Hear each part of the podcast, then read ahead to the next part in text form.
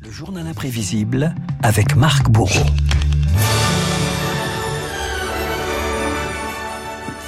Marc, le Festival de Cannes baisse le rideau demain avec notamment la projection euh, du traditionnel film de clôture. Et il y a 40 ans, tout juste, un film allait bouleverser le palais des festivals, E.T. de Steven Spielberg, un long métrage qui marquait l'histoire du 7e art et au-delà, l'industrie du cinéma.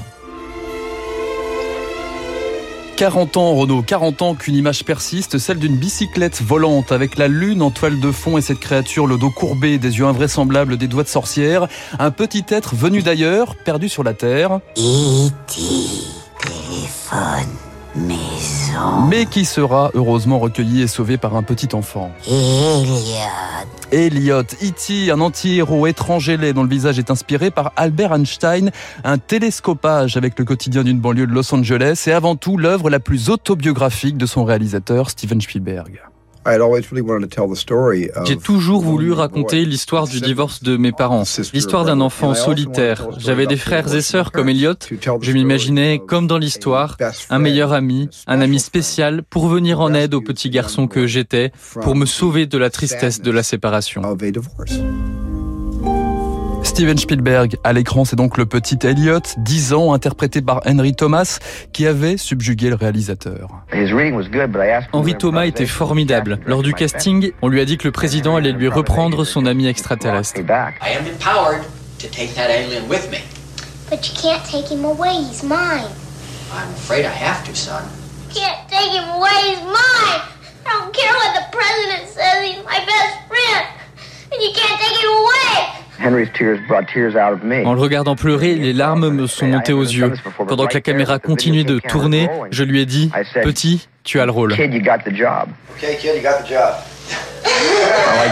J'aime engager des enfants qui n'ont pas d'expérience, qui ignorent la discipline du cinéma. J'obtiens d'eux une véritable spontanéité. L'avantage avec les enfants, c'est qu'ils ne se censurent pas. E.T. Renault, c'est aussi évidemment une bande originale mythique signée John Williams.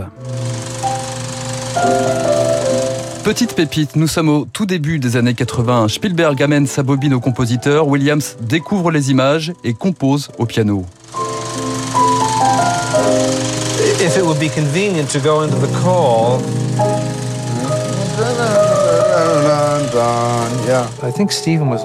Steven était très soucieux de savoir comment le public allait adopter sa créature. Il m'a alors demandé de faire une musique douce pour trancher avec son aspect effrayant. Cela a sans doute contribué à le faire accepter. C'est la magie de la musique classique. Et c'est surtout un carton plein Oscar de la meilleure bande originale, un succès en salle aussi. 123 millions de spectateurs aux États-Unis, près d'un milliard de dollars de profit, quatrième performance de tous les temps. Alors là, c'est pas du John Williams, hein, je vous rassure. E.T., un extraterrestre en or massif, un phénomène commercial inédit. Le petit monstre sympathique envahit l'Amérique. Il est partout. D'abord dans les arcades, là où on va jouer aux jeux électroniques. Les joueurs aident E.T. à fabriquer son téléphone cosmique qui lui permettra de téléphoner chez lui et de rentrer à la maison. E.T. est aussi présent en disque, en livre, en jeux de société, sur les draps de lit ou les t-shirts et bien sûr en poupée. On le retrouve même sur des paquets de chewing-gum. Clientèle privilégiée, les enfants bien sûr. Certains, dit-on, ont déjà vu le film jusqu'à huit fois. On pleure, on rit, on a toutes sortes d'émotions. E.T. m'a beaucoup impressionné. Il était tellement mignon, mais en fait, il était très laid.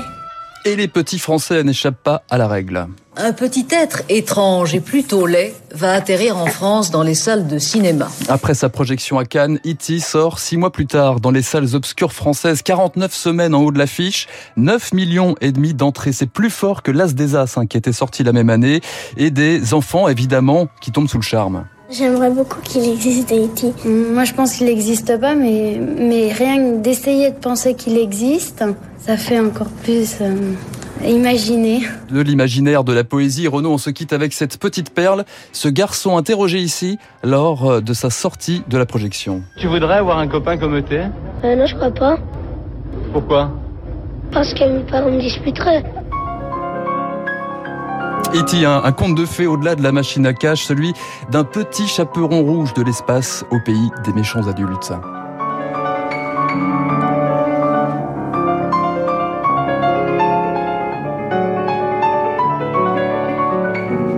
J'aime bien cette petite confidence là, mignon et très laid, euh, E.T. euh, de, de cet enfant qui aujourd'hui a, a 45 ans, cet Oui, c'est enfant. plus tout à fait un c'est plus tout à fait un, un enfant, mais c'est vrai que ça reste un film absolument magique et, et magnifique. Merci Marc, je vous souhaite un, un excellent week-end. Le journal imprévisible signé euh, Marc Bourreau. Dans un instant, eh bien lui aussi a rêvé en, en regardant E.T. Eh bien c'est David Barou.